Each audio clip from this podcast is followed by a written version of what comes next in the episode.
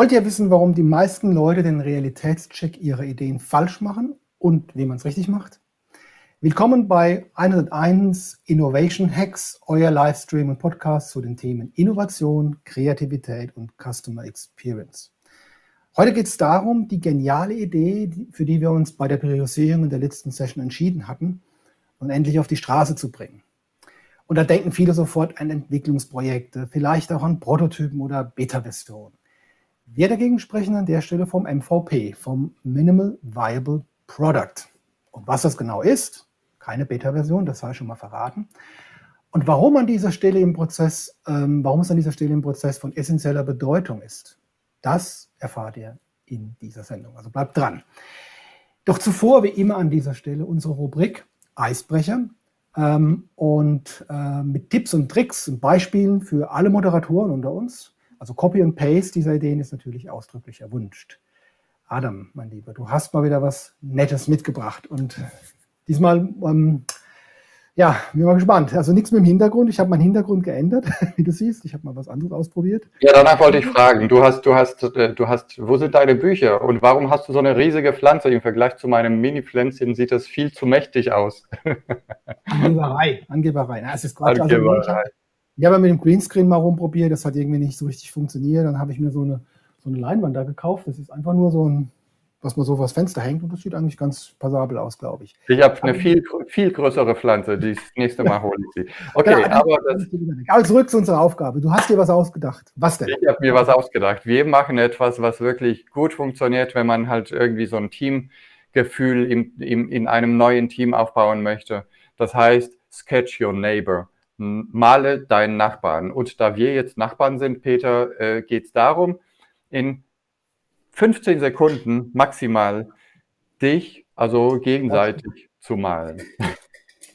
Bist du bereit? Immer im Stift geholt mal. Ich weiß wie immer nichts. Sei froh, dass ich welche hier stehen habe, sonst hätte ich woanders hinlaufen müssen. Okay, ich soll dich jetzt malen. Wie lange habe ich ja. Zeit? Gut, wir haben 10, maximal 15 Sekunden. Das heißt, es wird schlecht. Es ist okay, wenn es schlecht ist. Und es ist, es ist, einfach, es geht darum, so, so ein paar Ideen über den Menschen okay. halt. Also probierst du es jetzt mal. Aber du musst auch malen. Du musst auch malen, ja? Ich mal dich auch mal okay. und hier ein Blatt Papier und drei, mhm. so eins, catch your neighbor. Okay, also das ist irgendwie blöd. Was du hast irgendwie da, lass mal gucken. Das ist doof. Also ja, die Augen, das geht, geht noch. Ich glaube, ich habe den Bart. Augenbrauen, also die, die Ohren, Ohren. Ja. Adam hat auch Ohren, links und rechts eins. Ich glaube, ich habe Lange Haare, dein T-Shirt. Ich bin schon fertig. So. Ist es nicht schön? Bist du fertig? Ich bin fertig, du musst jetzt oh. aufhören. So, was bist du? Okay, du hast mir jetzt den weiblichen Teil in mir getroffen. Also ihr das nicht sehen könnt, ich sehe irgendwie, ich sehe anders aus. Aber macht ja nichts. Das ist genau die Idee, dass es nicht perfekt wird. Ähm, ja, doch, das ist gut. Super, ich nehme das. Kannst du, kannst du auf Ebay versteigern. Die Frage ist halt jetzt, ich meine, ähm, eine schöne Idee, ja, eigentlich mal wieder Schwung in die Leute reinzukriegen, aber kann es nicht auch sein, dass es vielleicht ein bisschen mal unangenehm wird, wenn da Leute drin sind, die sich vielleicht irgendwie dann durch diese Karikatur schlecht getroffen fühlen, sich auf den Fuß getreten fühlen, weil guck mal, was hat der für die Nase gemalt oder so. Wenn sie so vielleicht selbst noch unsicher in sich sind und sich dann irgendwie gemalt sehen oder nicht malen können, was hast du denn für Erfahrungen damit? Ja, ja, ja, das kann, das kann tatsächlich passieren. Und ich, ich würde es tatsächlich nur empfehlen, wenn die Leute sich gut kennen, wenn sie miteinander scherzen, wenn sie das Gefühl haben, es ist okay, auch mal jemand nicht wirklich perfekt zu malen. Und hier habe ich sogar zwei kleine Beispiele, die ich euch zeigen wollte. Hier sind, äh, hier habe ich die Aufgabe sogar verschärft. Ich habe gemeint, okay, die Leute kennen sich nicht gut, also habt hier nur 20 Sekunden Zeit und ihr dürft den Stift nicht ab, mhm. absetzen. Das heißt, äh, äh, anheben. Das heißt, das wird per se nicht richtig gut, aber. Was sieht doch schön aus. Also für alle, die es nicht sehen können, sieht ein bisschen aus wie Picasso-Bilder und alles so in einer, in einer, in einer, ähm, einer Galerie aufgehängt. Ich glaube, das hat auch einen Reiz, wenn du so eine Galerie dann hast von einem Workshop vor Ort, vor allem wenn die Leute halt wirklich physisch zusammen sind. Ich glaube, da geht es ganz gut. Genau, hier habe ich so ein Beispiel. Die, so eine Galerie hat echt was richtig, richtig Menschliches. Mhm. In dieser Aufgabe habe ich halt dieses Sketch the Neighbor machen lassen plus den Vornamen plus drei Hobbys von dieser Person. Und das haben sie sich immer wieder angeguckt. Noch Tage später hinkt das da und die haben es alle fotografiert. Das war so das Highlight von dem Workshop. Ja, perfekt. Wunderbar. So, sehr schön. Schönes Beispiel. Also alle Moderatoren hier, neue Denkanstoß. Letztes Mal hatten wir das Thema Priorisierung gehabt, wo wir die tolle Idee priorisiert haben, die wir heute machen wollen. Also prinzipiell. Now, wow, how, ciao. Ähm, und heute geht es darum herauszufinden, ob die Idee, die wir da gefunden haben, wirklich überlegt. Also im Kern geht es um kleine Experimente. Apropos, das bringt mich eigentlich zu unserer Publikumsfrage. Ähm, diesmal hat uns ja ein Timer gefragt, könnt ihr uns mal ein Beispiel mit Now, Wow, How, Ciao aus euren Projekten zeigen? Das was ich glaube, der glaubt nicht, dass wir das in echt irgendwie auch selbst machen. Also hast du hast ja natürlich hast was vorbereitet, also was wir aus dem Beispiel aus dem Projekt raus haben, aus dem Echtfall jetzt, ja. Ich habe da durch Zufall was vorbereitet. ähm, ja, und das ist tatsächlich so eine virtuelle, äh, ein virtueller Workshop gewesen, wo die Leute etwa 100, 150 Ideen gesammelt haben. Und das ist echt immer eine, eine kritische Situation in so einem Workshop. An der Stelle habe ich erstmal voten lassen von den 100 Ideen, welche haben überhaupt irgendeine Überlebenschance. Und die mit ein paar Votes haben wir dann priorisiert und im nächsten Schritt sie dann in, in Know-how weiter verfeinert. Und das, mhm. was ihr hier seht, also für die, die es als Podcast hören, ihr seht das nicht, aber die ganzen Ideen in diesem, in diesem priorisierten Bereich haben wir verteilt in Now, Wow, How, Ciao und das, was unter äh, Wow landet, hier dieses, diese, dieser Bereich, das möchte man überprüfen. Sind das wirklich gute Ideen? Sind das Ideen, die überleben könnten und überleben werden? Und genau darum geht es in der heutigen Session. Genau. Ähm, also um Experimente letztlich, ne? weil das muss man, wenn man sehen will, ob es funktioniert, eine Idee überlebt, muss man es ausprobieren, macht ein Experiment. In dem Englischen, ähm, wo diese Ideen herkommen, wird es an der Stelle Experimentation genannt. Ähm, was ist das konkret?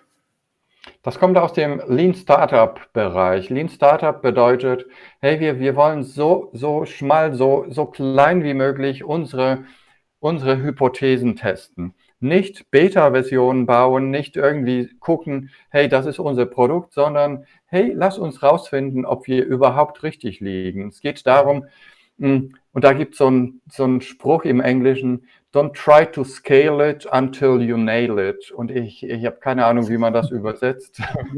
Also mache erst keinen Versuch, es gar nicht groß zu machen, wenn du nicht weißt, ob es wirklich, wenn du es noch nicht hingekriegt hast, ne, dann versuch es gar nicht erst groß zu machen. Eigentlich genau. Genau, Idee, genau. Du, du brauchst kein Produkt, das, in das du dich verliebst, sondern du überlegst, wie kann ich validieren, wie kann ich rausfinden, ob, ob wir überhaupt richtig liegen. Immer davon ausgehen, wir liegen falsch. Immer davon ausgehen, nein, wir wissen überhaupt nicht, ob der Kunde das Produkt mag. Und ich habe hier auch so ein Zitat von Steve Blank, keine Idee überlebt den ersten Kontakt mit Kunden. Keine Idee überlebt den ersten Kontakt mit den Kunden. Das bedeutet, schon allein dieses Zitat bringt die Leute zum Zweifeln. Lasst uns nicht, nicht zu viel Geld und Zeit da reinstecken in dieses, in diese, in dieses Prototyp, in diesen Prototyp, wenn das wirklich den ersten Kontakt mit dem Kunden nicht überlebt. Das lässt sie tatsächlich zweifeln. Ja, ich meine, eigentlich ja nicht ganz schlimm, weil, äh, oder es ist nicht, nicht so ganz schlimm, weil ähm, eigentlich, wenn man viele Startups fragt, dann sagen die oft aus diesen ersten Gesprächen mit den Kunden haben sich dann irgendwie ganz andere Dinge entwickelt. Startup wollte A machen, am Ende ist B rausgekommen, was dann wirklich Erfolg war.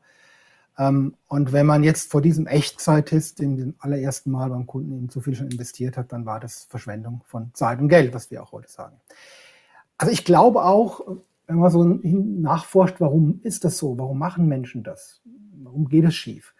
Ich glaube, dass der Grund für diese Zeiten Geldverschwendung vor allem Angst vom Kundenfeedback ist. Man möchte ja, dass die eigene Idee erfolgreich ist und will daher dieses allererste Mal mit dem Kunden so gut wie möglich machen, damit man dann Lob kriegt und die Leute sagen, das ist toll, super, ich liebe es. Ne? Aber genau das ist halt grundfalsch. Das ist so ein klassischer Bestätigungsfehler, würde ich sagen. Ich möchte eigentlich gar nicht wissen, was nicht geht und was ich ändern muss, sondern ich möchte hören, wie gut meine Idee ist und eben bestätigt werden. Deswegen dieser ganze Aufwand, den man da reinsteckt. Die Leute sagen, ja, klasse, wir lieben es. An der Stelle sage ich immer, don't fall in love with your idea. Verlieb dich nicht in deine Idee. Der Kunde wird immer was zu kritisieren haben. Entweder benutzen wir die falsche Sprache, die falschen Begriffe oder die verstehen es überhaupt nicht. Und wir zeigen euch später ein paar Beispiele, wie wir das wirklich erlebt haben. Aber darum geht's. Also sobald du dich verliebst in deine Idee, willst du auch diese Bestätigung vom Kunden. Und wie testet man das richtig? Ich meine, ähm, wir haben ja, glaube ich, ganz am Anfang schon mal diese drei Bereiche gezeigt, diese Wünschbarkeit, die Machbarkeit und die Bezahlbarkeit, ja Quatsch, also die Frage, was will der Mensch haben, ist es technisch machbar und ist es überhaupt, ähm, bezahlt jemand dafür Geld? Ja, genau. Hier sind die ja. drei Innovationsaspekte. Vielleicht machst du es genau. Hier ist dieses Desirability, diese menschlichen Aspekte. Werden sie das wirklich akzeptieren? Werden Menschen das wirklich gut finden? Das zweite, können wir das bauen? Die Feasibility, die technischen Aspekte. Und drittens, ups, können wir das verkaufen? Können, kann sich das, kann man das überhaupt zu Geld machen? Kann man das da, daraus ein Business machen? Und sobald ihr eine Idee habt, versucht ihr sofort die drei Aspekte als Risiko aufzuschreiben. Ich glaube nicht, dass die das mögen werden. Ich glaube nicht, dass wir das bauen können und ich glaube nicht, dass wir das verkaufen können. Und dann überlegt man sich drei Experimente, wie können wir validieren, ob wir richtig liegen oder nicht. Mhm. Und der MVP geht schon sehr stark auch in die Richtung, was das Minimal Viable Product, also wirklich überlebensfähig zu machen. Ähm, weniger um die technische Machbarkeit, weil die prüfst du da eigentlich nicht mit ab, sondern eher die Frage, ist es im Interesse des Kunden, möchte der dafür wirklich am Ende Geld ausgeben? Ist es dafür bereit, das zu kaufen, zu nutzen? Ähm, ich glaube, da gibt es ein schönes Beispiel, um das mal irgendwie greifbar zu machen. Und zwar, ich mag das Beispiel von Zappos ganz gern. Zappos ist ein Online-Schuhhändler. Der kam irgendwie 1999 auf die Bühne. Und ähm, damals eben so Amazon und so weiter, so Online-Händler. Was würde man machen, wenn man so ein Startup gründen würde? Man würde neben der Webseite wahrscheinlich auch den Rest des Produkts so weit bauen, wie es nötig ist. Also schon mal Bestell- und Abrechnungsprozesse als Software implementieren, eine Lagerhalle vielleicht mieten, Verträge mit Logistikunternehmen aufsetzen, einen Support aufziehen und so weiter. Und was hat Zappos gemacht? Genau, der Zappos-Gründer Nick Swinburne, wie man das richtig ausspricht. Ich habe irgendwann nach gegoogelt, wie der richtig klingt. Also ich glaube, Swinburne, kann es nicht richtig, beschreibt Dessen Frage war, ob Leute überhaupt Schuhe online kaufen würden. Das überhaupt machen Menschen würden, weil eigentlich musst du ja auch anprobieren und rumlaufen. Also ist es überhaupt eine Idee, dass Menschen Schuhe online kaufen? Und was er dann gemacht hat, war, der hat einfach nur eine Webseite gebaut. Alles dahinter gab es nicht einfach Fotos drauf, die hat er selbst gemacht mit der Kamera von ähm, irgendwelchen äh, Schuhhändlern in der Umgebung. Und jedes Mal, wenn jemand Schuhe online bestellt hat, dann ist er zu einem Händler gefahren, in den Schuhladen, hat die Schuhe gekauft und hat die Dinger dann mit der Post verschickt. Ich finde, Adam, ich finde das einen total krassen Ansatz, aber ähm, tatsächlich scheint es, scheint es ähm, funktioniert zu haben, weil der hat genau dann die Frage beantwortet bekommen, macht das überhaupt jemand? Kauft jemand Online-Schuhe, bevor er den ganzen Rest gebaut hat? Wenn, dann hast du natürlich ein enormes Zeitproblem, das alles noch nachzuziehen, aber das haben sie wohl irgendwie geschafft. Nun, wir haben aber auch Beispiele aus unserer Branche, aus der Softwarewelt und da hast du, glaube ich, ein paar mitgebracht, ähm, auch aus eigenen Projekten. Ja, das Zappos-Beispiel zeigt sehr schön, dass, dass es nicht darum geht, eine Beta-Version zu bauen, eine Version, wo, wo alles schon passt und wo man halt einfach diese Bestätigung haben will, ja, ihr seid auf dem richtigen Weg. Nein, das billigste Experiment, um rauszufinden, sind Menschen bereit, Geld für Schuhe online auszugeben. Und hier sind tatsächlich zwei Beispiele aus dem, aus unserem Softwarebereich. Das war, das ist ein Prototyp für ein, eine Software, die, die wir in Indien gemeinsam entwickelt haben. Und jetzt seht ihr so ein paar, so ein paar Screens, so ein paar äh, Benutzeroberflächen für ein neues Produkt. Und auf, dem, auf der nächsten Seite sieht ja, die man. aber vielleicht für die, die es nicht sehen können, weil sie im Podcast hören, das sind einfach nur Linien auf dem Papier gemalt, also wie Cartoons. Das ist nicht wirklich ein echter Screenshot, das ist einfach DIN A4-Blätter mit Bildern drauf, handschriftlich gemalt. Genau, man will validieren, ist das etwas, wo die sagen, oh ja, das wird mir wirklich viel Zeit sparen. Oh ja, das ist etwas, wofür ich bereit, sofort Geld, äh, bereit bin, Geld zu zahlen.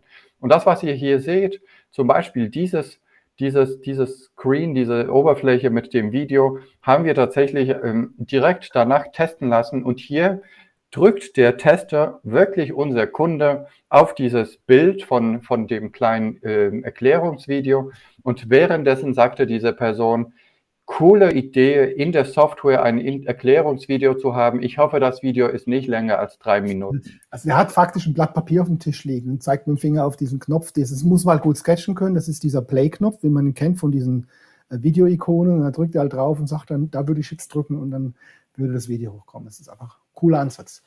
Ja. Genau. Und hier habe ich noch ein, noch ein Beispiel, das zeigt, wie effektiv diese Methode des, des Testen überhaupt sein kann. Wir haben in irgendeinem aufwendigen Prozess einen, einen Prototyp für, für eine neue Software gebaut und währenddessen hat uns der Kunde gesagt, puh, okay, das interessiert mich nicht, das interessiert mich nicht. Eigentlich will ich nur diese ganzen Daten zusammenfassen, egal äh, was dahinter passiert. Und diese halbe Stunde führte dazu, dass die neue Software einfach aus einem einzigen Knopf bestand. Das heißt, aus einer großen Menge von Daten, Oberflächen, Eclipse-Perspektiven und Views, wenn ihr euch in Eclipse auskennt, wurde ein einziger Knopf, der Consolidate heißt. Das heißt, wir haben etwa 90 Prozent an Zeit und Geld gespart, nur weil wir getestet haben. Hm. Klasse. Also das ist auch hier wieder keine Beta-Version gebaut, kein 80 Prozent Produkt oder so, sondern im Zweifel einfach sogar nur Papiermodelle, beschriebenes Papier, was man so durchblättern kann. Ich habe mal was gesehen auf dem Smartphone, das sah auch ganz cool aus. Da haben die auf dem Smartphone irgendwie solche Post-its draufgeklebt gehabt für eine UI. Und das nächste UI haben sie das Post-it abgezogen, das nächste dann, um diese UIs zu simulieren. Das sind so Dinge, die machen es einigermaßen spürbar, was gemeint ist, aber halt ohne Riesenaufwand. Und das ist genau das, um eben nur ganz konkrete Fragen zu beantworten und nicht das Produkt zu zeigen. Ja, das ist eine ganz andere Sache. Bringt mich eigentlich zu einer oft gestellten Frage in diesem Zusammenhang ähm, gerade wenn man sowas verprobt. Leute fragen immer wieder, was ist denn, wenn jemand meine Idee klaut? Was sagst du dazu? Ja, also das ist ein Zeichen dafür, dass man, dass man sich nicht traut, der Welt die eigene Idee zu, zu zeigen, dass man nicht bereit ist, irgendwie Feedback zu kriegen. Die Leute arbeiten mit NDAs, wehe, du redest über meine Idee. Man hat Angst, dass die Idee geklaut wird. Aber die Idee allein ist nichts wert.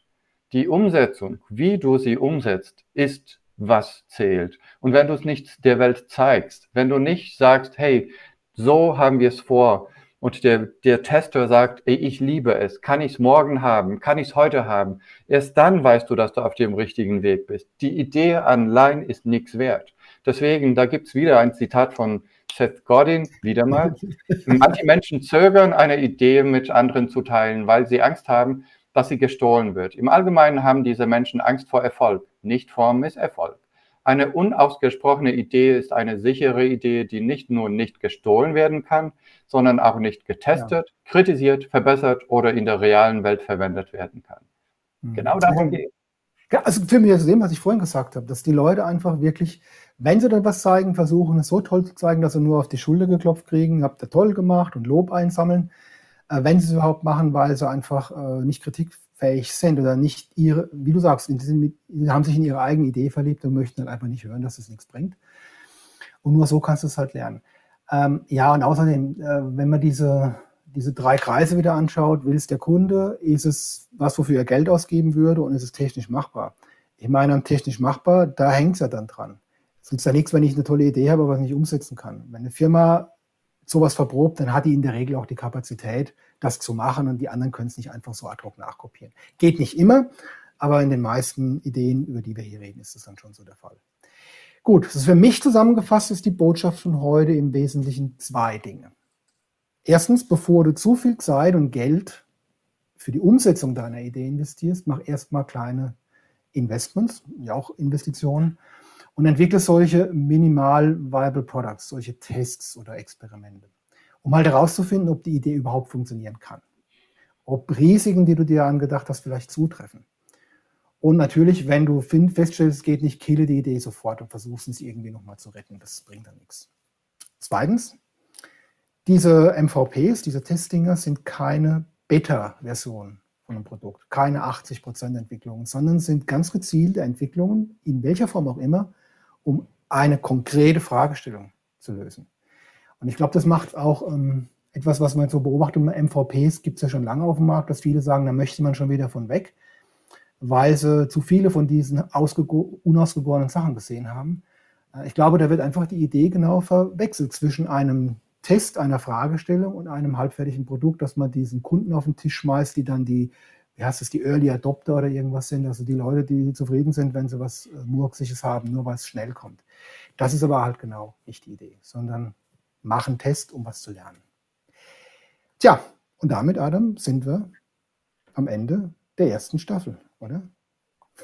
Leider. Damit, damit sind wir am Ende vom, vom gesamten Innovationsprozess. Und wenn ihr diese zwölf Folgen euch nochmal anguckt, seid ihr, solltet ihr in der Lage sein, jedes große, haarige, hairy Problem, haarige Problem mit Menschen um euch herum gemeinsam zu lösen. Effizient, sehr schnell und sehr, sehr kundenzentrisch. Darum geht es.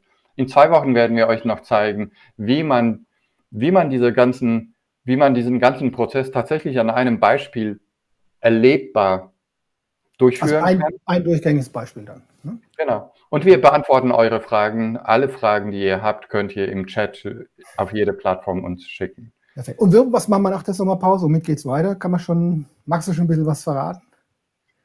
Also das, was, was mich am meisten reizt, ist die Innovationskultur. Also gar nicht die Prozesse, sondern die Köpfe. Also wenn du dabei bist, würde ja, ich darüber gerne reden. Ich wollte, ihr redet ja von New Work. Was braucht es dafür an Innovation? Und genau da, glaube ich, ist die Zeit jetzt auch absolut reif für diese Ideen, ähm, die wir dann mit euch teilen wollen. Darum wird es gehen, Innovations auf die nächste Ebene bringen, wirklich die Köpfe verändern und nicht einfach nur solche Prozessschulungen äh, zu machen. Wie mache ich es denn? Wobei das natürlich das konkrete Umsetzen immer eine Rolle spielen wird. Also dann, Adam, ich wünsche dir einen fantastischen Urlaub, bis wir uns das nächste Mal, nee, das sind wir noch gar nicht. Wir machen noch mal eine Sendung und dann geht es in Urlaub und dann, wenn wir zurück sind, mit einer neuen Staffel weiter. Ich hoffe, ihr bleibt uns treu und wir sehen uns bald wieder.